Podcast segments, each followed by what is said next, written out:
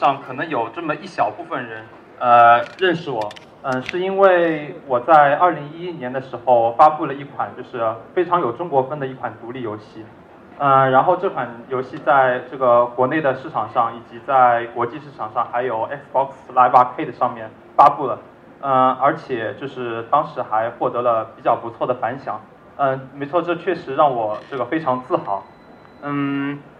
然后。现在其实要说这个游戏目前的状况嘛，它可能每个月大概还能在这个 Steam 上给我们提供大概上千，可能有好一点上万这样的一个收入。但是这个收入其实要支撑一个就是呃十几个人、二十几个人的团队，其实是非常困难的。但是通过这样的一款游戏，我们当时开发的独立游戏，然后它给我们提供了就是无尽的一些后劲。然后现在我们团队大概是一个二十五人左右的团队。我们已经完全有能力驾驭一款商业化的游戏的开发，并且把把我们原来在这个独立游戏上一些坚持的东西能够贯彻在这个游戏里面。呃，同时呢，只要我们有好的点子，我也我们也完全有余力能够开发就是另外一款独立游戏，然后再次就是展现我们这个才华。嗯，所以我相信就是说，很多独立游戏开发的爱好者可能都就是比较这个想想解决或者说有会考虑到的一个问题。就是毫无疑问，做独立游戏是非常爽的一件事情。那么，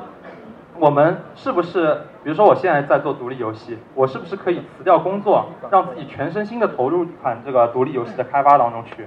嗯，或者说呢，就是我现在已经创业了，我是不是可以拿到一些投资，能够让自己更长远的开发独立，开发更多的独立游戏，让自己长期处于一种这种很爽的开发独立游戏的这样一个状态？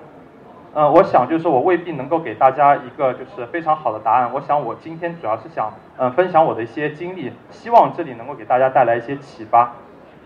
嗯，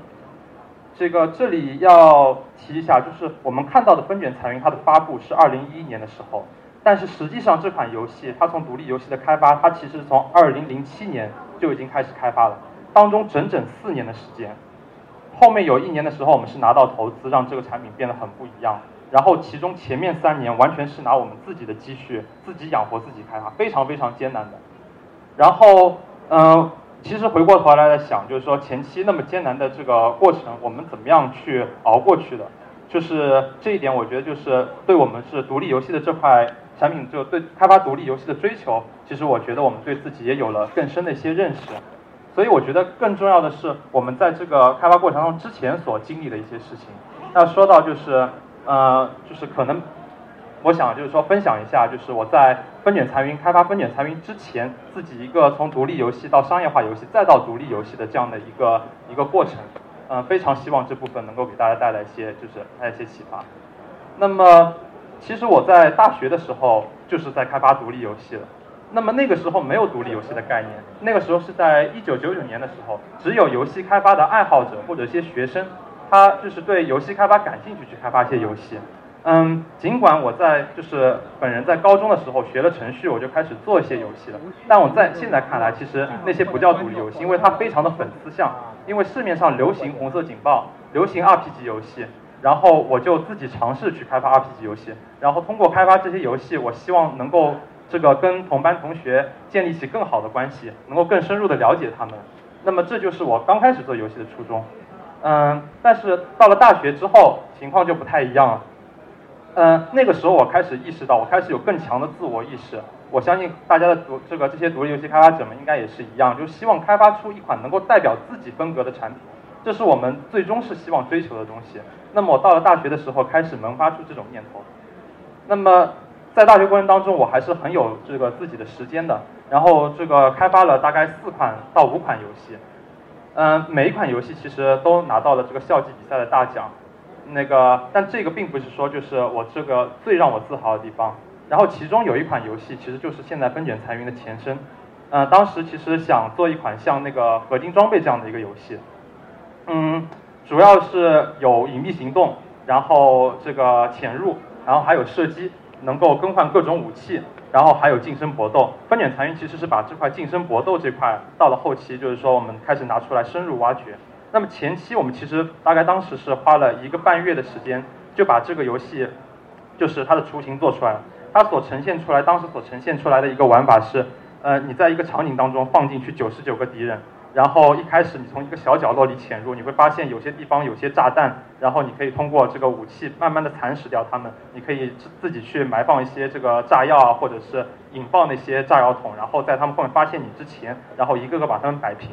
那么就通过一个半月开发的这个游戏呢，当时其实几个同学就是玩的时候，其实这个感受到他们的确实从他们这个玩的这过程当中感这个感觉到他们很快乐的在玩这个游戏。其实这就是我当时很想要的。而这也并不是说，就是我，就是说在大学过程当中，或者说我在独立游戏生涯当中，也是让我最自豪的一件事情。呃，其实真正大学有一个这个这个就最撼动我，让我坚持去开发独立游戏的，嗯，是有一款就是就是以机器人为题材的一个嗯游戏。嗯，其实当时我想就是说我因为经常看那个就是我我去朋友家做客，经常看他玩游戏，他玩的很好，我可能只能在边上看。那么我想就是开发一款游戏，能够让看的人也很爽的游戏。那么玩这个游戏的人可能只是一部分，然后有一大群看这个游戏的人，让这个游戏让玩的人能够更有荣耀感，让看的人也能参与这款游戏。于是我和朋友当时就是聊天，聊起这款游戏，大我想大概做这样这样的游戏，直到聊到有些思路的时候，然后这个概念其实一直贯彻到这个游戏就十个月前到十个月后就开发完成整个完成结束。那么它所呈现的核心玩法是什么呢？它是一个机器人的游戏，然后每个人养成一个就是自己的五人战队，所向披靡的五人战队。那么在玩的这过程当中，你在战斗的时候你是没有任何操作的，你所做的是在这个战斗之前告诉每一个你的每一个机器人遇到什么情况你该怎么处理，遇到什么情况你该怎么样。然后游戏当中提供了各种各样的这个机器人供你去使用，比如说啊，这些当时的这些设计其实非常是用心的。比如说有的机器人它是，嗯，比较擅长就是跑到敌人的身后，然后在敌人还没有来得及转身的时候发动这个突袭。还有的机器人呢，它会就是虚放一枪，实际上它没有浪费任何能量，但是这个对方他可能觉得危险，然后他会迅速的躲开，然后用来消耗对方的这个能量。然后还有一些机器人，它可以就是说放一块盾牌挡在前面，然后自己推进上去，然后为了去对抗那些狙带有狙击手类型的这种机器人。嗯，此外就是这些机器人除了这个战斗的一些模式之外，它还能这个有语言功能。你可以看到打着打着，有的机器人在上面突然骂人了，fuck，这种其实可以在这个机器人头上面标出来。嗯，但这不过只是不只是这个表面上的一些这个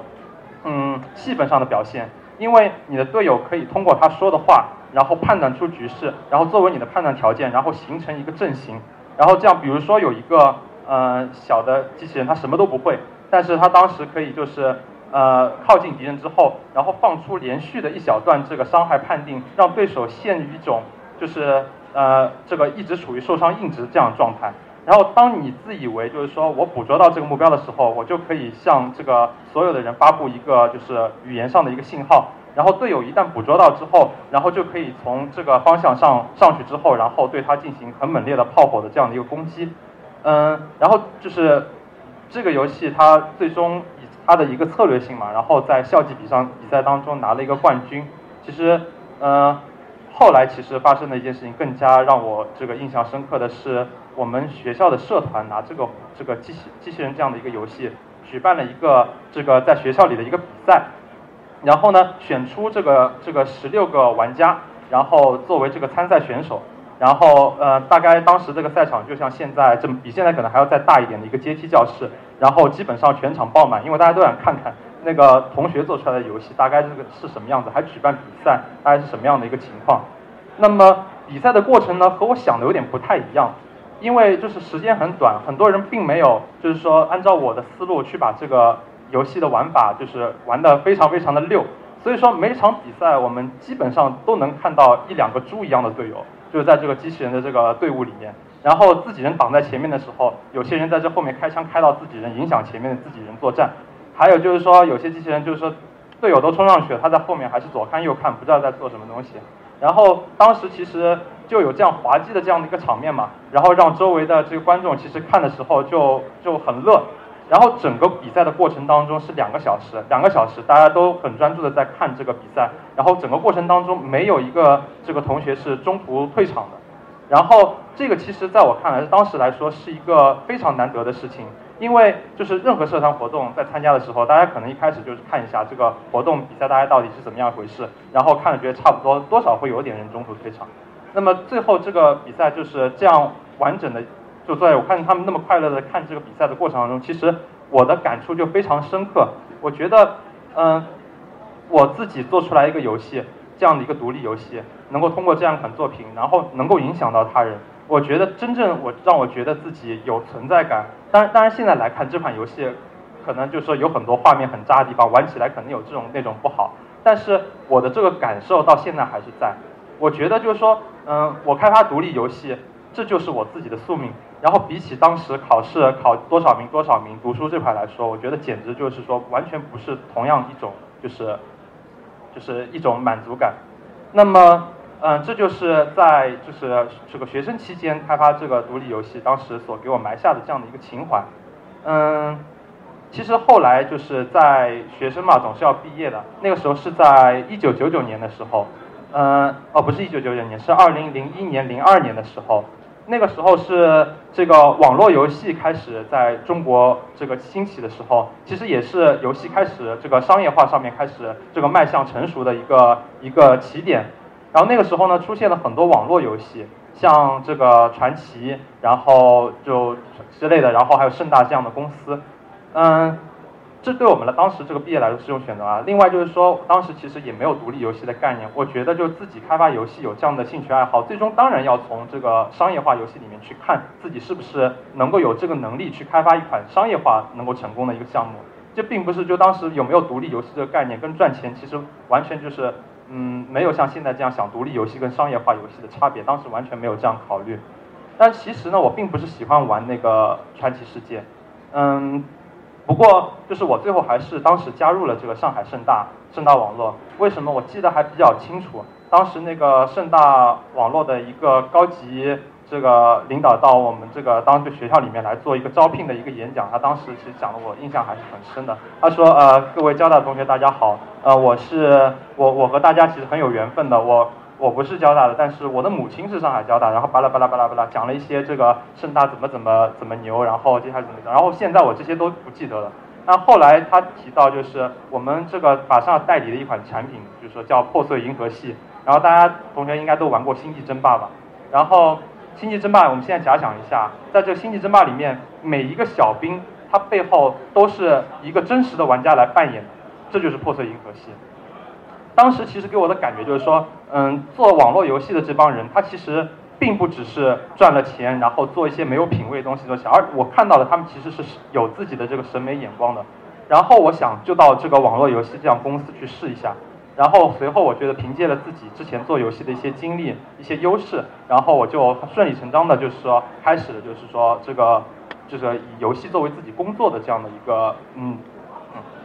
嗯。然后进了盛大之后做什么呢？当然就是说做传奇世界了。然后别的其实我觉得跟独立游戏的关系并不是特别大。那我做这个工作的时候，我非常非常的努力。嗯，为什么呢？因为我希望就是有一天我能够在就是像盛大这样的平台上面，我能够开发出一款有自己风格的、有自己特色的这样一个一个作品。我不知道现在就是说在其他公司这个工作的这些朋友还有没有抱有这样的想法？但是我当时这样的想法是非常非常强烈的。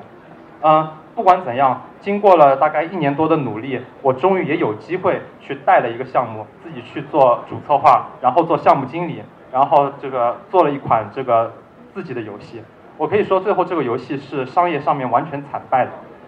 这个游戏不知道大家有没有玩过，叫《三国豪侠传》。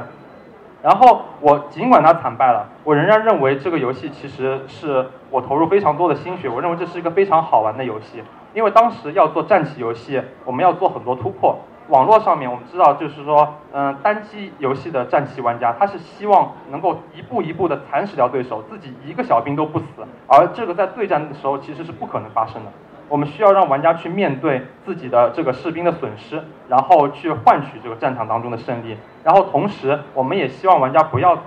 等这个用户走完之后我再走。然后我们花了这很多的时间，各种兵种的配合在战斗当中去做。那么具体讲到这里，但是。主要是说我忽视了一个很重要，它是为什么失败？主要是因为我忽视了这个中国玩家的一个很重要的一个需求，就是成长，希望自己能够玩的时间长，能够积累到，然后自己能够凭借自己的等级优势去压制别人。我当时完全完全忽视了这个，嗯，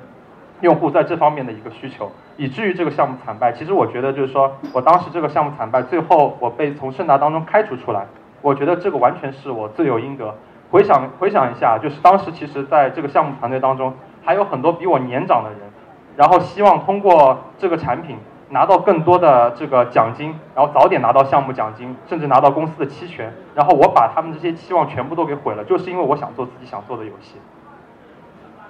嗯。进而后来我从盛大离职之后，我觉得我也和很多开发者一样，我就是说我我没有很坚强的去面对这件事，我而是投奔了一个朋友的公司，并没有去想我将来要做什么什么。不过运气还算不错，我加入了一个就是这个上海凌晨网络科技有限公司。它它凌晨呢，它虽然做很多外包项目，但是就是当时有些前辈在这个里面非常有管理经验。然后教会了我很多这个管理上的一些技巧，然后我才真正认识到怎么样去管理人，怎么样把别人的目标和自己的目标统一起来，怎么样去协调这个团队大大多数人的这个利益。那么，嗯，在这样此处我觉得还是省略，因为又是跟独立游戏开发没有什么太大的关系。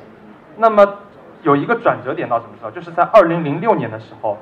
这个时候独立游戏的概念差不多开始起来了。在二零零六年的时候，出来一种新的游戏模式，叫什么模式呢？叫 Live Arcade 模式。那个时候就是，同时也出现了一些像 PopCap 这样的就是呃游戏公司，因为这种游戏它不需要有很强健的这个成长的系统，它只需要一个很坚强的一个核心，很强的一个核心，让人能够很上瘾的玩下去。你只要玩上五分钟、十分钟，觉得这游戏好玩，然后你就付费把整个游戏解锁掉。然后他让很多就是家庭主妇都回到了这个游戏的这个都都来一起玩这个游戏，也就是说我们现在所说的大妈嘛。然后他真正让这个游戏能够让就是说更多的用户去玩到，然后这就是一个契机。我可能看到的就是说我们不用再做这个呃所谓的这个规模化、城市化的一些就是成长的系统啊，这些所有的这个商业化的东西，我们只要把我们擅长的东西做到极致，我们就能够就是同时能够养活自己。但是那个时候，其实我还没有想到要创业，因为这个工作当时其实还在做。然后另外，微软那个时候，它 Xbox 三六零，它当时想跟中国有这样的一个合作。那么，呃，第一个是他想进中国，那第二个就是呃，我们也也想通过自己的产品，通过他这个平台输送向这个海外，然后证明自己的实力。然后在这样的一个契机当中，然后我们当时就合作了。这个时候我才就是注意回顾到我这个开发游戏的一些方式，我在想，就是我是不是能回到那个大学的时候，就是自己亲手去写一些 demo，我觉得这就是独立游戏开发的方式。然后在一个星期之内把游戏大致的玩法确定掉，然后在一个月之内把这个游戏主要最有风险的东西，它呃以一个有乐趣的 demo 这样的一个形式呈现出来，然后后来我就做到了。然后这个其实，在当时做商业化游戏的这个情况下，其实是很难想象的。大概用一个月的时间，能够把这个游戏主要的这个玩法就全部能够就是在一个 demo 里面展现出来。那个时候我做的是一个像素分的一个这个 DOS 下面的系统下运行的一个一个 demo。呃，当然就后来微软这边的这个管理人，也就是说比较这个欣赏这样的游戏，然后他最终呢成为中国地区第一个上 Xbox Live Arcade 的游戏。这个游戏的名字叫什么？叫 Crazy Mouse。我不知道大家听过没有。这个游戏最后的成绩其实也很不好。但是我这里我可能要开导一下，这可能不是我我我完全的是我这边责任。我因为我在这个项目做到一半的时候，我离开了这个团队，听起来也蛮恶劣的。为什么呢？因为就是当时我在和这个团队在合作的时候，我发现本来我有很多一些自己独特的一些想法，就是已经表现出来了。我想做那些。老鼠萌萌的，然后就是贪吃，然后不知道自己生命危险的这种状态，我已经做出来。但是，嗯，我的一些同事他不能理解这些，他觉得就是说，就他把奇怪，就是说这些独特的想法会认为是很怪的想法，然后转而呢通过自己的努力，哦自己的一些这个做法、一些理解，然后把它变成了另外一种东西。实际上就是说，而对我来说，可能意味着我要花很多的沟通成本，让大家都知道，就是说啊，这个，但我当时又不是很具备这个能力，而我当时在想，算了，我还是自己做吧，因为我不希望那么好的机会，我就是需要再需要跟大家一起沟通啊什么的去做的，这就我当时创业的初衷。那个时候是两零零七年，所以就是说，嗯，那个时候是我开始做一款游戏叫《Hurricane Next》，也就是后面的这个《风卷残云》。嗯，说到风卷残云这个这个开发的这个历程，后面半段觉得可能相对来说就是公开化一些。然后而在前面一段一段时间呢，我们这个公司刚刚创立，嗯，可能还是说这个项目创立时候，我们才两个人。我们的计划是什么呢？我们最早的计划和后面四年相比，我们最早的计划是在用九个月的时间，然后做出一款 XBLA 的游戏，然后在这个 Xbox Live Arcade 上上线，然后不管它的销量是三万套、五万套还是十万套，我们都能获得一些资金，能够支撑我们后续的开发。嗯，然后事实是，就是说我们实际上是花了这个三年的时间。然后，当然这里也有我，就是留下一些比较就是好的一些回忆，因为我们当时两个人，两个人的时候，我的一个感觉就是和现在的开发有很大的一个不同，包括。包括和之前就是在公司里打工的时候也有很大的不同一点，因为我们在和中国的这个圈子里面很多朋友他所在的公司，我们能和他们进行很坦诚的交流。我们做成什么样，我们技术有什么优势，我们想做成什么样，我们有有哪些经验，我们可以告诉他们，他们也可以分享给我们。为什么？因为我们做的游戏和别人都不一样。我认我当时真正的感觉到，产业里所有的人都是我的朋友，而不是我的竞争对手。所以在那个时候，其实两个人开发这样的一个独立游戏，其实当时对我们来说，其实也是一件非常幸福的事情。当然，也就是因为两个人，所以我们游戏的商业化就是带来了很大的门槛。我们和很多这个运营商、出版商去聊，然后甚至跟微软这边去，每一次比赛我们都参加，每一次比赛我们都获奖。但是别人始终不放心，不放心的是。这个两个人团队如何能承担起一个商业化游戏的运营？万一有些需求要改，是不是能来得及？万一这公司哪天突然不见了怎么办？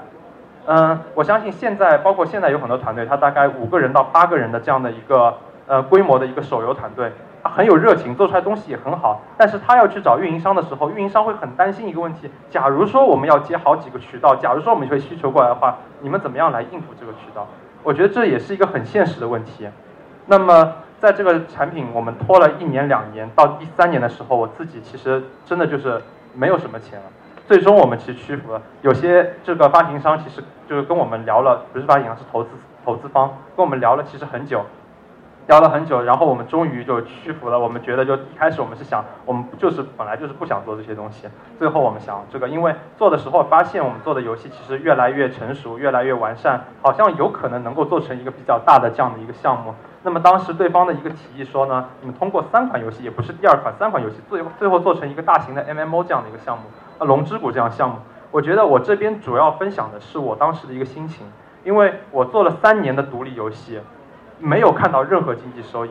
而跑上来第一个投资方跟我们说到，就是说你们其实可以做收益那么大的游戏，其实对我们来说这个是非常有安全感、受到鼓舞的一件事情。所以这个对我们来说真的是一个机会，我们就非常痛快的就接受了这样的一个合作。然后后来一切其实就是说变得有点轻松了。然后于是我们就上了 China Joy 的展会，上 China Joy 展会之后，就是集合网对我们进行了采访和报道。然后一家韩国不知道什么媒体也对我们进行了采访报道。然后转转瞬间就是说，好像就是呃我们开放的那个这个 demo 的下，当时我们开放 demo 下载，然后就是一个晚上服务器就撑爆掉了，上班了。然后我们回头看到像 3DM 上面对我们这个游戏的议论一大堆一大堆，然后接下去运营商就来找我们了，然后海外的出版商也来找我们了，然后过来看了一下，哦，这个团队大概是十人十五人的团队，将来还在发展中，然后就很顺理成章的运营就全部签下来。而原先没有这样的一个团队的话，我们苦等了三年。然后苦苦的谈了三年都没有，这我觉得就是非常